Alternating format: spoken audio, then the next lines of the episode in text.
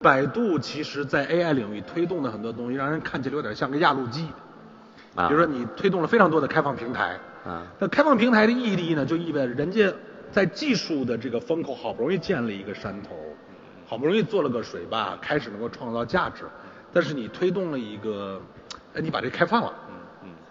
就是这个事儿，其实我不理我我们其实我也代表很多创业公司可能会想了解，就百度这么这样，这是一个未来长期的战略吗？这个背后的决策是因为什么？呃，绝对是一个长期的战略，但是我不是很认可压路机这么一个说法啊，因为呃，平台的这种开放确实是会使得呃很多重复的工作没有必要去做了，但是呢，我觉得即使我们不做这件事情，很多重复的工作，或者说只做这些重复工作的这个公司，最后也会被淘汰掉，这是自然规律。这不仅仅适用于 AI 的这个时代，任何一个时代，任何一个新的技术、新的产业浪潮到来的时候呢，都是一开始大家一哄而上，所有的人做的东西都差不多，然后大浪淘沙，绝大多数人在竞争当中死掉，最后剩下呃。为数不多的公司最后越做越大，这个整个这个规律是谁也逃不脱的。那么 AI 时代来了之后呢，仍然会是这个规律。但是我们做的事情，这个开放的事情呢，只是会加速这件事情发生。原本这公司可能干三年才会死，结果呢，他可能干了仨月他就死了。但是早死早脱生，我觉得还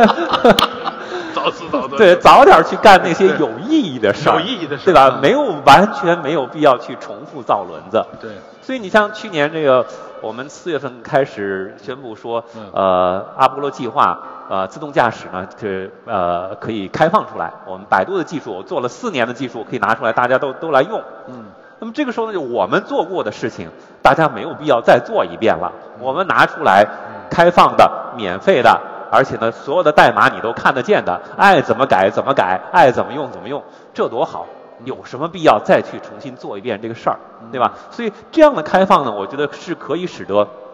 整个产业会更快的往前走。那么，也许有一批公司因为这个东西活不下去了，但是更多的公司，那么他们可以在这个平台的基础上去做一些非常非常有意义的事情，去做一些别人替代不了的事情。所以我觉得就是开放平台，无论是自动驾驶也好，还是呃度密也好，还是什么其他基础的机器学习啊这些 AI 的这种技术，我们都觉得开放会推动整个产业更健康的、更快速的往前发展。